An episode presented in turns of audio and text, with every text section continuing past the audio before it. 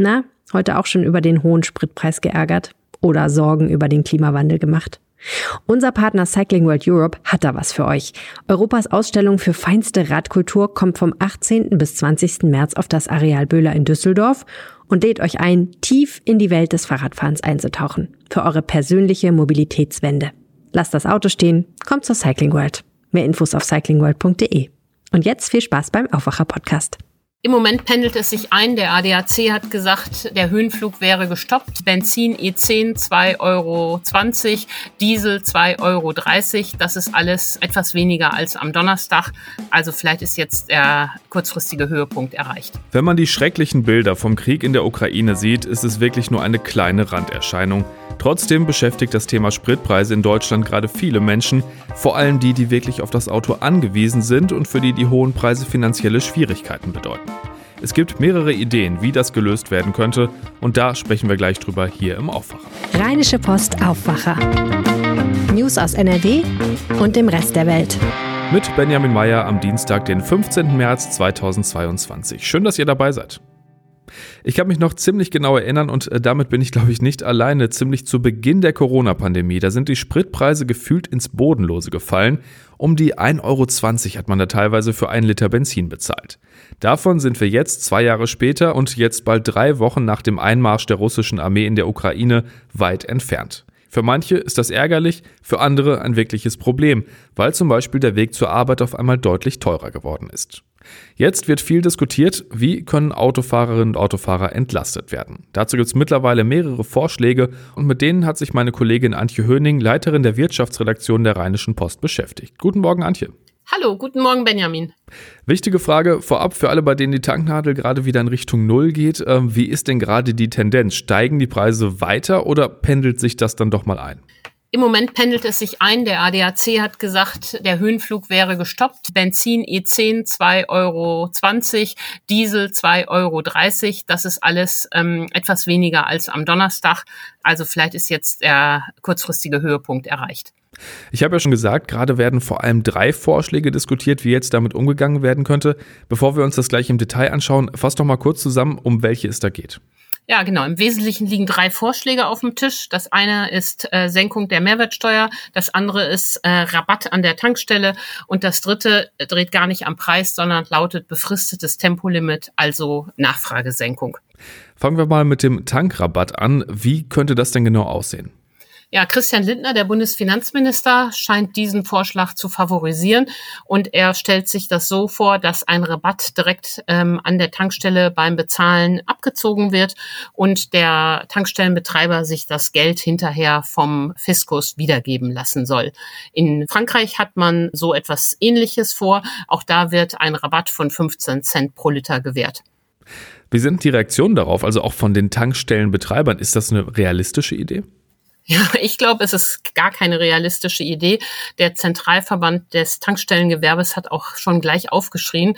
Dort fürchtet man natürlich eine riesige Bürokratie. Daraufhin hat Lindner erklärt, nein, nein, also jetzt solle der Pächter nicht jede Quittung äh, einzeln beim Finanzamt einreichen, sondern man wolle das mit den Mineralölkonzernen im Ganzen regeln. Ich glaube, das ist noch überhaupt nicht so zu Ende gedacht, äh, weil, weil es gibt ja Tankstellenpächter, die arbeiten auf eigene Rechnung. Manche sind gar nicht an ähm, Mineral Konzerne angebunden. Und von den Corona-Hilfen wissen wir ja, dass wir da das Schlimmste zu erwarten haben mit diesen Einzelabrechnungen. Also ich glaube, es ist keine gute Idee. Im Übrigen ist es auch noch sehr teuer, aber gut, wir sind es ja gewohnt, in diesen Krisen Milliardensummen auf den Tisch zu legen. Das Institut für Weltwirtschaft sagt, dieser Tankrabatt kostet 19 Milliarden. Und von dem profitieren ja auch Leute, die sich das eigentlich leisten können, auch 2,10 Euro für einen Liter Sprit zu bezahlen. Zweite Idee wären ja die Steuern. Klingt erstmal logisch. Je teurer Benzin ist, desto mehr Steuern zahlen wir auch drauf. Und dadurch wird es ja noch teurer. Ne? Genau, auf Benzin werden ja zwei Sorten Steuern erhoben. Einmal eine Energiesteuer, die ist preisunabhängig, wird auf den Liter bezogen und dann die Mehrwertsteuer. Und das Argument der Befürworter wie Tobias Hans oder Markus Söder lautet, bei hohen Preisen, Spritpreisen verdient der Staat ja an der hohen Mehrwertsteuer. Und darum ist deren Idee, die Mehrwertsteuer befristet äh, zu senken von 19 auf 7 Prozent oder gar noch weiter. Klingt ja erstmal nach einem nachvollziehbaren Gedanken. Äh, ist das eine mögliche Lösung oder zumindest ein Schritt? Ja, leider sind wir ja auch da von der Corona-Krise gebranntes Kind. Du erinnerst dich vielleicht, dass als eine Maßnahme in einem Lockdown war, dass beim Handel die Mehrwertsteuer befristet gesenkt wurde. Und als es dann losging, haben alle nur aufgeschrien, was für ein Bürokratismus das wieder äh, war. Und auch hier gilt das gleiche äh, Problem, was ich gerade schon bei dem ersten Instrument Tankrabatt gesagt habe. Da wird mit der Gießkanne das Geld verteilt, weil auch hier wieder alle Menschen davon profitieren, die tanken, auch die, die es sich eigentlich leisten können, diesen Preis zu bezahlen. Lindner selber bringt noch ein anderes Gegenargument ins Spiel, was ich auch für sinnvoll erachte, nämlich, dass es viel zu lange dauert, bis man eine solche Mehrwertsteuersenkung durchgeführt hat. Zumal, wenn man sie ganz abschaffen will, muss man auch noch die EU fragen. Also das ist Lindners Argument, warum er das nicht will. Aber auch systematisch spricht eben einiges dagegen. Nummer drei aus unserer Liste wäre ja das befristete Tempolimit. Da wird ja eh seit Jahren drüber gestritten, allein schon aus Klimaschutzgründen. Könnte das eine Lösung sein? Was würde das bringen? Naja, die Freunde des Tempolimits äh, sagen, wenn wir Tempo 100 auf der Autobahn machen und 30 in der Stadt, dann sinkt der Verbrauch. Und wenn man das hochrechnet, machen wir uns davon unabhängiger ähm, von Russland. Das stimmt erstmal so. Äh, wenn die Nachfrage sinkt, sinkt auch der Druck auf den Preis. Aber die Umwelthilfe, die das jetzt wieder fordert, kocht natürlich ein anderes Süppchen jetzt auf dem Feuer des Krieges und seiner Belastung. Das muss man einmal sagen.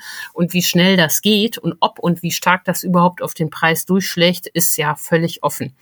Der ADAC weist auch darauf hin, dass der Spritpreis sich jetzt schon vom Ölpreis abgekoppelt hat. Das wirft auch Fragen auf, was machen da eigentlich die Ölkonzerne? Nutzen die da eine Notlage aus? Das insinuiert der ADAC durchaus. Also auch dieses äh, Maßnahme ist am Ende nicht zielführend. Also ich fasse mal zusammen, alles nicht so richtig überzeugend. Ähm, wie schätzt du das denn jetzt ein? Wie geht's weiter mit dem Thema? Ja, ich habe auch mit zwei ähm, wichtigen Ökonomen gesprochen, die wirklich sehr viel Ahnung haben. Das ist einmal Christoph Schmidt vom RWI in Essen und ähm, mit den ähm, Kieler Volkswirten. Und die sagen beide, diese Maßnahmen taugen nichts. Was man machen muss, ist gezielt den armen Haushalten helfen, für die die hohen Spritpreise eine dramatische Belastung sind, zumal wenn sie womöglich auch noch weite Strecken zu fahren haben. Für die muss man gezielt etwas machen, so eine Art Energiegeld denen geben, diesen Heizkostenzuschuss, vielleicht zu einem Tankzuschuss erweitern erweitern. Aber der Staat darf nicht in die Preisbildung eingreifen und der Staat darf eben auch nicht mit der Gießkanne das Geld verteilen. Für alle Leute, die es sich leisten können, diesen Benzinpreis zu zahlen, den muss man doch zurufen, das könnt ihr tragen. Das ist der Preis der Krise. Wir haben Krieg in Europa. Da ist doch die erhöhte Rechnung an der Tankstelle echt noch das geringste Problem. Vielen Dank dir für deine Einschätzung, Antje. Vielen Dank, Benjamin. Tschüss. Und damit kommen wir zu einem ganz anderen Thema. Manche mag es überraschen, aber ja, die Band Genesis spielt gerade tatsächlich nochmal eine Tournee, eine große Abschiedstournee. Mit gleich drei Konzerten in der Kölner Lanxess Arena, fast 14.000 Fans jubelten da dem inzwischen 71 Jahre alten Frontmann Phil Collins am ersten Abend zu. Philipp Holstein, stellvertretender Leiter der Kulturredaktion der Rheinischen Post, war für uns mit dabei. Hallo Philipp. Hallo. Ich frage mal ganz direkt, sollte ja, man sich sollte dieses man sich Konzert geben, geben? Weil man hier einen ganz großen Popstar, der die letzten Jahrzehnte ja bestimmt hat, vor allen Dingen die 80er Jahre, ähm, erlebt am Ende seiner Karriere und das ein ganz berührender Moment ist. Phil Collins, der ja so etwas wie der Überschall-Popstar der 80er Jahre gewesen ist, 1985, viele werden sich erinnern, bei Live Aid sowohl in London aufgetreten als auch in Philadelphia. Er ist dann zwischendurch mit der Concorde geflogen. Der ist nun körperlich stark versehrt. Er hat den Rücken kaputt. Er kann die Schlagzeugsticks nicht mehr halten, weil er ein Nervenleiden hat. Er leidet an Diabetes. Vor einigen Jahren hat er sich fast totgesoffen getroffen und nun sitzt dieser arme Kerl oder er liegt viel mehr, als dass er sitzt in einem Barhockerartigen Sessel und bestreitet das Konzert im Sitzen. Und das ist ein ganz berührender Moment, weil man hier eben einem Popstar auch etwas zurückgeben kann. Ich habe das Gefühl, dass er den Abend fast noch mehr genossen hat als die 13.900 Leute, die dort gewesen sind. Das sei ihm auf jeden Fall gegönnt. Aber wie war denn die Stimmung im Publikum? Die Stimmung war gut. Das ist ja die Abschiedstour von Genesis. Die Journalisten wurden von dem Agenten der Band auch vorher nochmal zusammengetrommelt in einem Raum, wo er gesagt hat, dass das die definitiv letzte Tour sei. Und die Fans, sagen wir mal, ich würde sagen, das Durchschnittsalter vielleicht 55, 60 Jahre alt, kannten die Karriere dieser Band, die ja mit Prog Rock und Peter Gabriel und Steve Hackett in den 70er Jahren begonnen hat. Mitte der 70er sind diese prägenden Figuren für diese Band ausgestiegen Phil Collins hat die Führung übernommen und die Band dann immer mehr in Richtung Hitmaschine und Stadionrock gestriegelt. Und das Programm bestand aus dem Besten aus beiden Welten, würde ich sagen. Also man hat Stücke von The Lamb Lies Down on Broadway gehört, aus der großen frühen Phase, genauso wie späte Stücke wie Invisible Touch oder I Can Dance. Und äh, ja, die Fans haben das bejubelt und haben jedes Gitarrensolo bejubelt und vor allen Dingen haben sie Standing Ovations für Phil Collins gespendet. Ist das denn musikalisch und stimmlich noch mit ja, dieser Wucht vergleichbar, die man von früheren Auftritten kennt? Nein, die Stimme war überhaupt nicht mehr vergleichbar und auch nicht Phil Collins. Ähm, ich habe ihn seit seiner Rückkehr auf die Bühne 2017, als er ja mit der Tour Not Dead Yet, also mit diesem sarkastischen, englisch-exzentrischen Titel auf Tour gegangen ist, seitdem habe ich ihn dreimal gesehen. Und ich muss sagen, dass er im Gegensatz zu 2017 schon viel schlechter äh, in Form ist. Die Höhen erreicht er nicht mehr. Und mit fortschreitender Dauer des Konzerts, was ja zweieinhalb Stunden gedauert hat, hat er dann Teile auch gar nicht mehr gesungen von den verschiedenen Stücken. Ne? Das haben dann die beiden Background-Sänger übernommen. Er war auch nicht so textsicher. Er hatte zwar Zettel vor sich liegen mit den Texten drauf, aber manche Texte hatte er nicht mehr so präsent. Aber das ist das Wunder dieses Konzertes, dass obwohl dieser Körper offensichtlich so geschwächt ist, er doch die Kraft hat, fast 14.000 Leute mitzureißen. Ne? Und ähm, ich habe irgendwie gedacht, der Pop ist ja eine Kunstform, die aus dem Moment geboren wurde für den Moment, die ganz viel die Jugend zum Thema hat. Und nun ist es eins der wenigen Male ähm, gewesen, dass ich ähm, Vergänglichkeit, Ewigkeit und sogar Tod als Thema der Popmusik erlebt habe. Ne? Das war so, dass die Zeit verharrte und der Raum gestaucht wurde und es so ein ganz besonderes Erlebnis war. Und man muss ja auch sehen, das war das erste Konzert in der Köln Arena, das erste große Konzert seit über zwei Jahren. Und es war eigentlich die ideale Band dafür. Es war ein Willkommen und ein Abschied. Und man genoss einfach sehr diese, dieses Zusammensein in der Musik, dieses Geborgensein im Sound. Stimmt, das muss man ja auch echt noch sagen. 14.000 Menschen, die zusammen ein Konzert feiern, schon noch was Besonderes nach den letzten zwei Jahren. Ähm, was war denn so für dich der Höhepunkt der Show? Das war eindeutig ein Set aus drei Stücken im Mittelteil des Konzerts, wo die Bandmitglieder ganz nah zusammengekommen sind und ein Akustikset gespielt haben. Unter anderem äh, war äh, That's All Teil des Programms und da ist der Sohn von Phil Collins, 20 Jahre alt, Nicholas, der jetzt an seiner Stelle an den Drums sitzt und wirklich wie der Vater äh, spielt und, und ganz enorm nach vorne äh, ihn prügelt, kann man sagen, und ihm sozusagen ein Korsett verpasst. Und die anderen Bandmitglieder standen da zusammen wie im Probenraum. Es war sehr intim und vielleicht bilde ich es mir ein, aber ich habe gesehen, dass Phil Collins das auch total genossen hat, diese Nähe und dort noch stärker präsent war als sonst im Konzert, wo man manchmal das Gefühl hatte, dass er so wegfadet. So ganz weg kommen wir von dem Thema zurzeit auch bei der Musik nicht. Mitte der 80er Jahre ist ja der Genesis-Hit Land of Confusion erschienen, handelte von den Spannungen zwischen Russland und den USA. Hat die Band den Song gespielt? Ja, das ist ein interessanter Punkt. Die Band hat den äh, Song gespielt. Sie hatte bei Beginn der Tour geplant, ihn als einen Corona-Song umzudeuten. Im Hintergrund liefen Visuals mit Menschen, ganz vielen Menschen, die äh, maskiert waren, also so einen Maskenschutz trugen und äh, ganz viele Klopapierrollen regneten vom Himmel.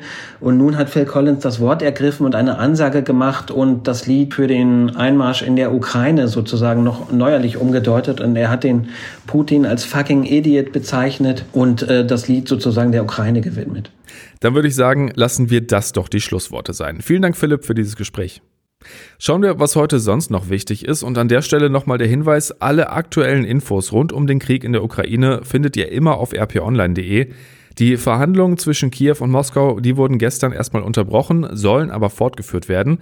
Und tatsächlich mal eine positive Nachricht. Mehr als 160 Autos sollen die von der russischen Armee seit Tagen umzingelte Stadt Mariupol verlassen haben.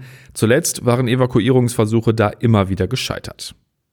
Über eine allgemeine Impfpflicht wird weiter diskutiert. In Gesundheits- und Pflegeeinrichtungen ist sie da und da ist heute ein wichtiger Stichtag für alle Beschäftigten, denn bis heute können sie entweder ihre Corona-Impfung oder Genesung nachweisen oder ein Attest vorlegen, dass sie nicht geimpft werden können. Ab morgen gilt die Impfpflicht dann, heißt, ab morgen können die Gesundheitsämter dann theoretisch Konsequenzen ziehen. Allerdings wird wohl niemand morgen deshalb den Job verlieren. Laut einer Umfrage der deutschen Presseagentur bei den Bundesländern setzen die Ämter wohl auf mehrstufige Verfahren und Fristsetzungen und haben auch einen gewissen Ermessensspielraum. Bleiben wir noch kurz bei Corona. NRW-Ministerpräsident Hendrik Wüst wurde bei seiner Israel-Reise positiv getestet. Ein PCR-Test steht wohl noch aus. Weitere Termine auf der Reise werden zur Sicherheit aber erstmal ausgesetzt. Auf die nächste Ministerpräsidentenkonferenz am Donnerstag, bei der es unter anderem um die aktuelle Corona-Lage gehen soll, hat das aber wohl keine Auswirkungen. Die soll nämlich sowieso digital stattfinden. Das Umweltbundesamt will heute seine Prognose zu klimaschädlichen CO2-Emissionen für das vergangene Jahr veröffentlichen. Durch die Corona-Pandemie waren die Werte 2020 stark gesunken. 2021 ist der Ausstoß aber anscheinend wieder angestiegen. Und zum Schluss noch der Blick aufs Wetter. Da kommt was auf uns zu, das wir über die letzten Tage fast schon vergessen haben, nämlich Regen. Keine Sorge, nichts Dramatisches, aber es kann immer mal wieder Schauer und leichten Regen den Tag übergeben bei 11 bis 14 Grad. Am Abend lockert es dann aber auch schon wieder auf und morgen gibt es dann wieder viel Sonne bei 15 bis 18 Grad. Und mit diesen guten Wetteraussichten sage ich Tschüss, das war der Aufwacher für heute. Habt einen guten Tag und bis dann. Mehr Nachrichten aus NRW gibt's jederzeit auf RP Online. rp-online.de